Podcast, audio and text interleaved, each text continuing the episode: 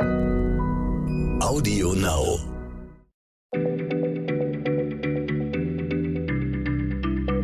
Schneller Schlau, der kurze Wissenspodcast von PM. Hallo, schön, dass ihr Schneller Schlau hört, den kleinen Podcast von PM. Hier sind Sebastian Witte und Nora Sager. Wir sind beide Autoren bei PM.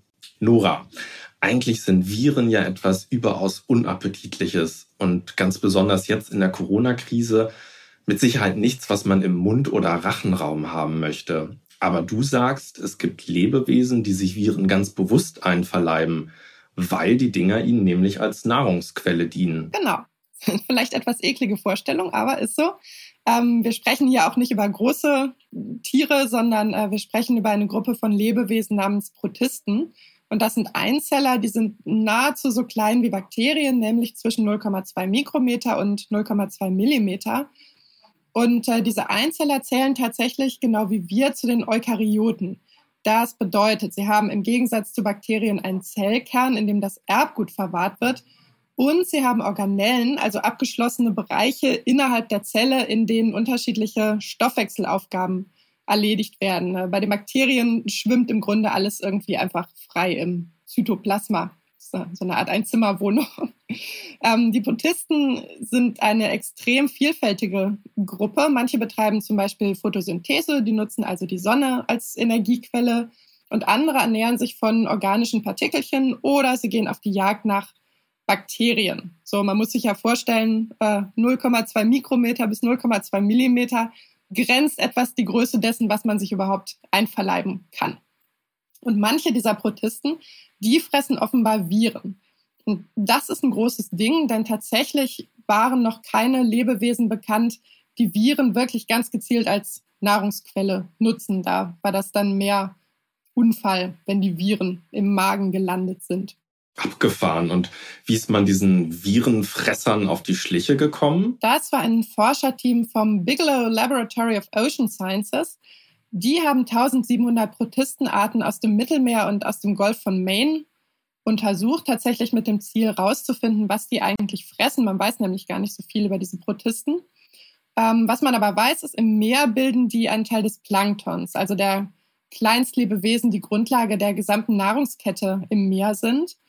Und im Labor haben die Forscher diese Zellen dann vereinzelt und analysiert, wie viel Erbgut von Viren und Bakterien in den Zellen der Protisten enthalten war. So gefunden haben sie beides je nach Protistenabstammungsgruppe in unterschiedlichem Verhältnis.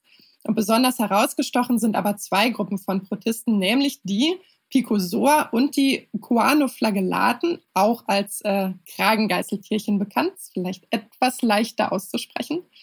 Und ähm, da fanden die Forscher in 100 Prozent aller untersuchten Zellen reichlich virales Erbgut, aber sie fanden überhaupt keine Bakterien-DNA. Aber kann es nicht sein, dass die Protisten einfach von diesen Viren infiziert worden sind? Wäre das Erste, was man sich so vorstellt, ähm, kann aber tatsächlich nicht sein. Denn Viren haben ja Wirte, auf die sie spezialisiert sind. Also nicht jeder Virus kann einfach in jede Zelle eindringen. Kennt man daher, dass es ja auch Krankheiten gibt, die irgendwie Menschen befallen, oder, aber Tiere nicht oder umgekehrt. Ähm, und viele der Viren, die man im Inneren der Picozoa und der Kragengeißeltierchen gefunden hat, die können eigentlich nur Bakterienzellen infizieren sind sogenannte Bakteriophagen. Jetzt könnte man natürlich denken, vielleicht haben die Tierchen einfach infizierte Bakterien gefressen. Dagegen spricht aber, dass man keine Bakterien-DNA in den Zellen gefunden hat. Und außerdem hat man die Virenstämme in ganz unterschiedlichen Protisten gefunden.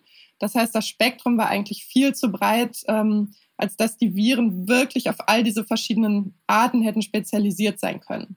So, und das heißt, die wahrscheinlichste Erklärung, die irgendwie übrig bleibt, ist, dass die Protisten die Viren einfach gefressen haben.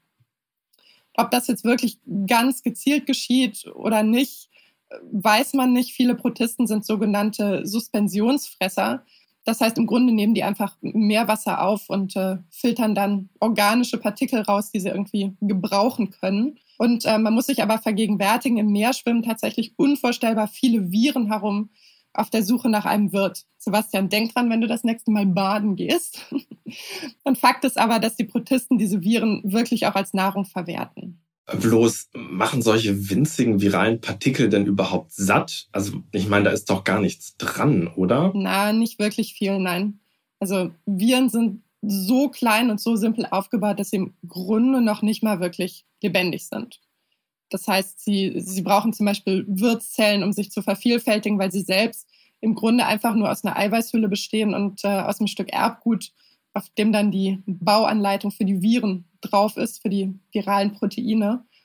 Aber sie enthalten im Gegensatz zu anderen organischen Partikeln, die da so im Meer schwimmen, einen relativ hohen Anteil der Elemente Phosphor und Stickstoff.